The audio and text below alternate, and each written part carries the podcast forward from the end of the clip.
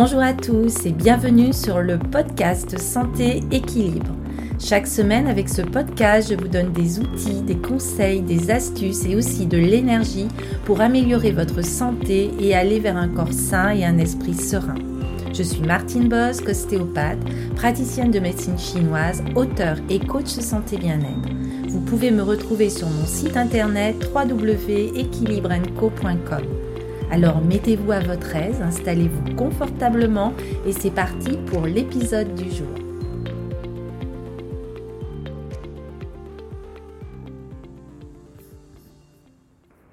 Hello à tous et bienvenue dans cet épisode numéro 14 du podcast Santé Équilibre. Lorsque vous vous levez le matin, pensez au privilège que vous avez d'être en vie et combien il est précieux de respirer. Et oui, comme vous le savez, la respiration est très importante dans notre vie. Respirer nous semble quelque chose de normal. Nous n'y faisons même pas attention la plupart du temps. Et pourtant, le souffle a une incidence certaine sur notre corps. Et notre façon de respirer a une grande importance dans notre quotidien sur notre santé et la gestion de notre stress.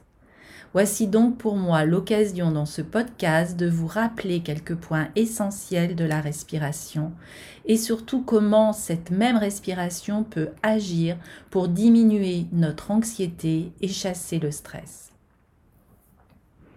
Alors, tout d'abord, le stress. De quoi s'agit-il?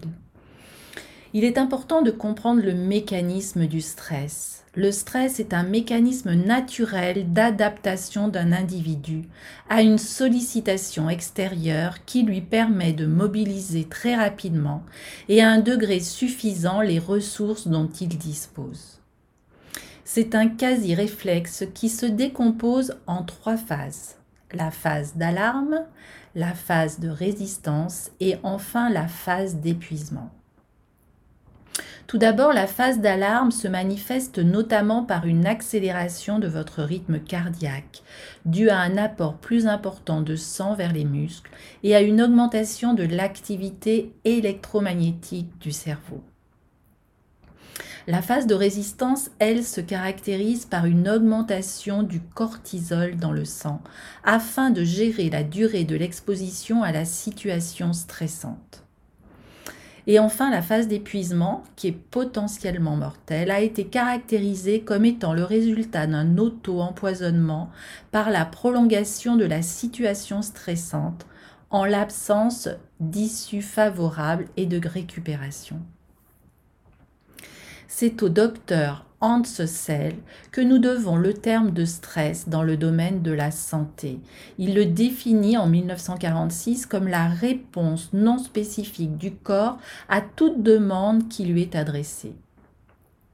En d'autres termes, il s'agit d'une préparation générale de l'organisme pour l'aider à faire face aux sollicitations de l'environnement. Ainsi, depuis la nuit des temps, notre survie est principalement liée à notre faculté d'adaptation au stress. Le stress permet donc de survivre ou de réaliser quelque chose en dehors de nos habitudes, de nos routines. Puis, passé la phase de l'action, le corps peut progressivement récupérer et s'adapter. Cependant, le stress d'aujourd'hui n'a jamais été aussi aigu permanent et multifactoriel dans toute l'histoire de l'homme. En effet, de nos jours, les stimulations sont beaucoup trop nombreuses et trop intenses. Les demandes faites à l'organisme sont trop exigeantes. Nous avons des rythmes de vie différents, des compétitions entre individus, un environnement qui est dénaturé avec le béton, le bruit, les éclairages artificiels, la pollution. Et il y a aussi l'excès de stimulation mentale et cognitive par les médias, les smartphones, les réseaux sociaux, Internet. Et aussi souvent un excès de pratiques sportives qui peuvent être des éléments stressants pour l'ensemble de notre corps. Et en ce moment, avec ce que nous vivons par rapport à la pandémie et le Covid-19, nous avons aussi beaucoup de stress et d'anxiété.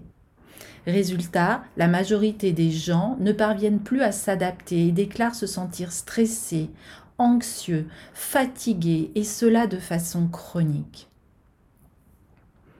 Le stress, qui peut être physique, émotionnel, chimique, infectieux et électromagnétique, élève les taux de certaines hormones et de nombreuses substances inflammatoires dans le corps. Une surcharge de stress amplifie nos émotions, altère la physiologie de nos organes, va perturber notre intégrité biologique et bouleverser notre équilibre physiologique jusqu'à nous rendre malades plus ou moins long terme. Alors voyons maintenant quelle est la relation entre le stress, l'anxiété et le cerveau émotionnel. Lorsque nous subissons un stress quelconque, ce dernier va être géré par le cerveau émotionnel et plus précisément par l'amygdale qui est le siège de la peur. L'amygdale est une partie du cerveau qui doit son nom à sa forme qui rappelle celle d'une amande. Comme pour la plupart des structures de notre cerveau, nous possédons deux amygdales. Elles sont situées tout près de l'hippocampe dans la partie frontale du lobe temporal de notre cerveau. L'amygdale est essentielle à notre capacité de ressentir et de percevoir les autres certaines émotions. C'est le cas de la peur et de toutes les modifications corporelles qu'elle entraîne. Par exemple, si vous êtes suivi dans la nuit par un individu à l'allure louche et que vous sentez votre cœur palpiter, il est fort probable que votre amygdale soit très active. Donc, tout stress physique, émotionnel vont agir sur l'amygdale et les circuits de la peur qu'elle entretient avec les autres zones du cerveau. Et cela va façonner des circuits de peur conditionnés afin d'éviter à nouveau le stress ou alors y réagir plus vite. L'amygdale va réagir et faire sécréter via l'axe hypothalamo-hypophyso-surrénalien et le système nerveux sympathique des hormones de stress telles le cortisol et la noradrénaline, qui vont quant à elles accélérer votre rythme cardiaque, votre respiration et vos tensions musculaires dans tout le corps. L'objectif principal est donc de préparer le corps à l'action ou à la fuite. Lors d'un stress, les zones préfrontales ou intelligentes sont quant à elles totalement éteintes car réfléchir retarderait les effets de survie à ce moment même. Alors le stress et l'anxiété vont amener des perturbations de la respiration et des tensions au niveau du corps.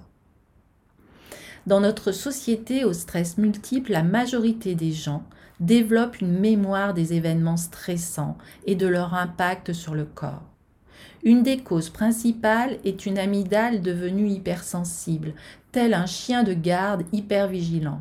La dominance de cette amygdale diminue l'impact du cerveau intelligent et de l'hippocampe, qui servent à rationaliser et à calmer l'amygdale. Résultat, lors de stress répétitifs, nous nous sentons tendus physiquement, mais aussi musculairement, comme prêts à réagir.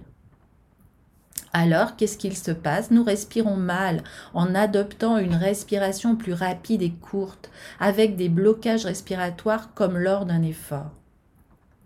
La respiration est alors haute dans la cage thoracique, c'est ce qu'on appelle la respiration thoracique ou claviculaire, mais celle-ci oxygène très très mal le corps. Et en cas de stress, d'anxiété, de fatigue, de douleur, la réponse naturelle du corps est connue sous le nom de réponse Tartle ou encore réflexe de flexion. Alors qu'est-ce que c'est que ce réflexe de flexion? C'est un réflexe d'une position de sécurité. Ainsi, par exemple, lors d'une situation douloureuse qui est physique ou émotionnelle, le corps se met automatiquement en position de flexion. C'est-à-dire que vos épaules vont s'enrouler vers l'avant, la tête glisser vers l'avant aussi pour s'enfoncer dans les épaules.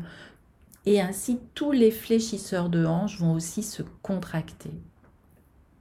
Cette action n'est possible que si les muscles autour de la colonne et les fessiers sont inhibés.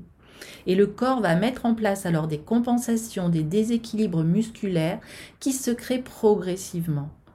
Et par conséquent, tout cela accentue et va accélérer les douleurs musculaires, les douleurs tendineuses, les douleurs articulaires. Et évidemment, sans traitement spécifique, les compensations sont maintenues, aboutissant à moyen terme à une amnésie musculaire, des muscles inhibés et même à leur atrophie, qui va mener peu à peu à des maux de dos, à des douleurs d'épaule, à des douleurs de nuque, à des tendinites, même à des déchirures musculaires. C'est alors qu'une séance de thérapie manuelle ou d'ostéopathie est la bienvenue, car elle va permettre d'agir sur ces compensations et déséquilibres musculaires. Le cerveau, lui, fonctionne de façon associative, c'est-à-dire qu'il va collecter des informations de l'ensemble de tous les systèmes du corps et générer des réponses. Donc, le fait d'être tendu physiquement et de ne pas respirer suffisamment avec le ventre et le diaphragme qu'on appelle la respiration abdominale ou diaphragmatique, va aussi permettre de ressentir des douleurs musculaires, tendineuses, articulaires, et ceci va maintenir l'hypervigilance de votre amygdale et la dominance du système nerveux sympathique, dont le rôle est de maintenir l'organisme en alerte et en action. Alors, stress et anxiété pourquoi et comment utiliser la respiration diaphragmatique? De la même façon que le cerveau va influencer négativement le corps, la tension de la musculature ou encore votre respiration, on peut influencer positivement et calmer le cerveau émotionnel avec un travail sur la respiration. La physiologie nous apprend qu'à chacune de nos respirations, le thorax et la paroi abdominale sont mis en mouvement à l'aide de muscles striés. Les muscles striés se tendent et se détendent sous l'effet de la volonté et de la conscience. Nous pouvons donc par notre conscience influencer la respiration. Et ça, c'est une très bonne nouvelle. Le diaphragme est une grande membrane musculaire en forme de parachute qui va séparer le thorax de l'abdomen et il va jouer un rôle essentiel dans la respiration. Que se passe-t-il à l'inspiration? Le diaphragme se tend et s'abaisse. La cage thoracique augmente de volume, les poumons se dilatent et en même temps les muscles du ventre se détendent et la paroi abdominale se soulève. Les viscères abdominaux sont déplacés vers la profondeur. À l'expiration, les côtes s'abaissent et le diaphragme se tend et remonte. La paroi abdominale s'abaisse et les viscères abdominaux se déplacent vers le haut. Sans tension ni crispation, l'amplitude du diaphragme est grande et la respiration est fluide. Mais lors d'un stress ou d'émotions négatives, le diaphragme se gaine de tension. Il ne se tend ni se détend suffisamment, ce qui va provoquer un déséquilibre du système nerveux neurovégétatif. Le système sympathique se met alors en branle et modifie la respiration. Le travail de la respiration diaphragmatique va donc d'une part faciliter le relâchement des tensions des muscles autour du cou, de la nuque, de la cage thoracique et aussi de votre muscle psoas au niveau de votre bassin. L'ensemble de ces muscles étant hyperactifs lorsque le réflexe de flexion est enclenché, le système sympathique dominant. Le travail de la respiration diaphragmatique doit se faire le plus souvent possible dans la journée, idéalement pendant une à trois minutes à chaque fois. Mais nous allons le voir tout à l'heure avec la méthode 365. Respirez profondément en inspirant par le nez et en gonflant le ventre, puis expirez longuement en cherchant à faire baisser vos côtes et à faire rentrer votre ventre. Et surtout, relâchez aussi les autres parties de votre corps et principalement les épaules. Ainsi, vous le voyez, la respiration diaphragmatique est très importante. Elle va permettre de maintenir l'effet dominant du parasympathique dont le rôle est de favoriser le calme, le bien-être et le relâchement. Si vous bloquez votre respiration, par contre, vous allez maintenir l'activité dominante du système sympathique. C'est pour ça qu'une respiration profonde avec le ventre va vraiment favoriser la détente, la sérénité et la relaxation. Alors, je voulais vous parler maintenant de la méthode 365 qui vous permet de contrôler votre respiration. C'est une méthode de relaxation basée sur le contrôle et la gestion respiratoire en portant son attention sur sa respiration et qui va vous permettre de réduire le stress. En théorie, on peut dire qu'il y a deux types de respiration. La respiration thoracique, on a vu tout à l'heure, qui est lié souvent à un stress émotionnel, qui va se caractériser par une respiration irrégulière, superficielle et rapide, comme lorsque quelqu'un sanglote ou fait un cauchemar ou qu'on se sent stressé. La respiration abdominale, elle, est liée à la relaxation. Elle se caractérise par une respiration profonde, régulière, lente, comme lorsque quelqu'un est en train de dormir, qu'il est calme, relâché, apaisé. Selon le docteur Jean-Marc Robin, le fait de respirer vraiment à fond provoque à la fois une sensation de grand calme, mais aussi un éveil réel du mental.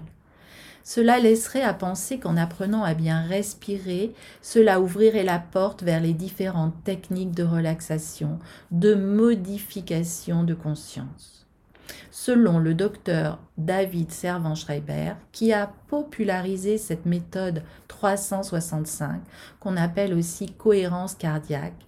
L'expiration active le système nerveux parasympathique, comme on l'a déjà vu, qui se caractérise par une baisse de votre rythme cardiaque, une baisse de la pression artérielle, du tonus musculaire et une hausse des ondes alpha, qui sont les ondes cérébrales qui apparaissent quand on s'endort légèrement.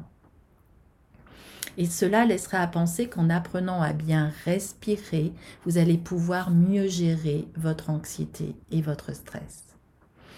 Alors on peut se poser la question que signifie 365 ou 365 le chiffre 3 va correspondre au nombre de fois qu'il faudrait idéalement pratiquer cette méthode de respiration dans la journée, c'est-à-dire le matin au réveil, le midi avant le repas et en fin d'après-midi. Cependant, la mettre en place une fois par jour est déjà un bon début pour se rendre compte rapidement de ses bienfaits. Le chiffre 6, lui, va correspondre au nombre de cycles que vous allez effectuer pendant une minute. Chaque cycle durera 10 secondes au cours desquelles vous inspirerez pendant 5 secondes et vous allez expirer après pendant 5 secondes. Et il est à noter que lorsque l'on maîtrise bien sa respiration, on peut inspirer seulement 4 secondes pour 6 secondes d'expiration, ce qui accentuera aussi l'activation de votre système nerveux parasympathique. Et le chiffre 5 correspond au temps que vous allez consacrer à l'exercice, soit 5 minutes. Donc 3 fois par jour, un cycle de 6 respirations et un moment de 5 minutes par jour. Alors, comment pratiquer cette méthode? Il est conseillé de la pratiquer en position assise, confortable, le dos bien droit et surtout les pieds posés par terre. Surtout ne croisez pas vos jambes non plus pour libérer votre abdomen. Mais on peut aussi la pratiquer debout, voire en marchant, quand on se sent à l'aise avec cette respiration. Et à titre personnel, il m'arrive même de la pratiquer allongée lorsque j'ai du mal à m'endormir, en pleine nuit, si je me réveille, en mettant la main sur mon abdomen et en comptant de 1 à 10 pendant mon cycle de respiration. Et bien souvent, je me rendors avant même d'avoir atteint les 5 minutes de l'exercice.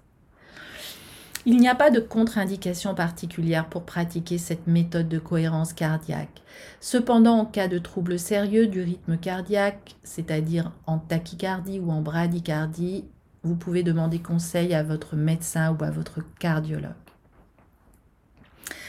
Alors, pour terminer sur ce podcast, En conclusion, à première vue, cela peut paraître contraignant d'utiliser cette méthode de relaxation, cette méthode de respiration, cette méthode de cohérence cardiaque tous les jours. Cependant, en portant votre attention sur votre respiration, vous allez vite constater les bienfaits que vous allez en retirer sur votre vie quotidienne. La maîtrise de votre respiration va permettre de diriger le souffle, mais aussi l'énergie dans votre corps et ainsi contrôler votre mental. Et inversement, si vous avez un mental agité, cela va accélérer votre respiration et mettre le souffle et l'énergie en désordre. C'est pourquoi réguler votre respiration est inséparable de la régularisation de vos émotions. Et si vous hésitez encore, je vous encourage vivement à prendre le temps de tester cette méthode de cohérence cardiaque ou de 3-6-5 au moins une fois par jour, pendant une semaine, le matin au réveil ou lorsque vous rentrez du travail, pour faire tomber les tensions musculaires et les énergies négatives. Ce mode respiratoire va rééquilibrer votre système neurovégétatif et aussi votre système immunitaire. Et il va donc améliorer votre santé et votre vitalité. Il est même étonnant de constater combien de maladies disparaissent avec ce réel apprentissage de la respiration. Je terminerai cet épisode avec une citation de Thich Nhat Hanh. Notre respiration unit notre corps notre esprit, de manière que nous puissions être véritablement vivants, véritablement présents à la vie. Je vous remercie de votre écoute et je vous souhaite une très très belle présence à vous et à la capacité à maîtriser vos émotions grâce à votre souffle. Que votre respiration vous accompagne vers la transformation. Et si cet épisode vous a plu, alors n'hésitez pas à vous abonner à votre plateforme d'écoute préférée. Et aussi merci de partager ce podcast autour de vous, à vos proches. Ainsi, vous m'aidez à diffuser et à améliorer la santé et l'éveil des personnes qui vous entourent. C'est rapide à faire de votre côté et c'est très important pour moi pour amener un maximum de visibilité à ce podcast et au message qu'il contient. Alors encore merci à vous d'être là et prenez bien soin de vous.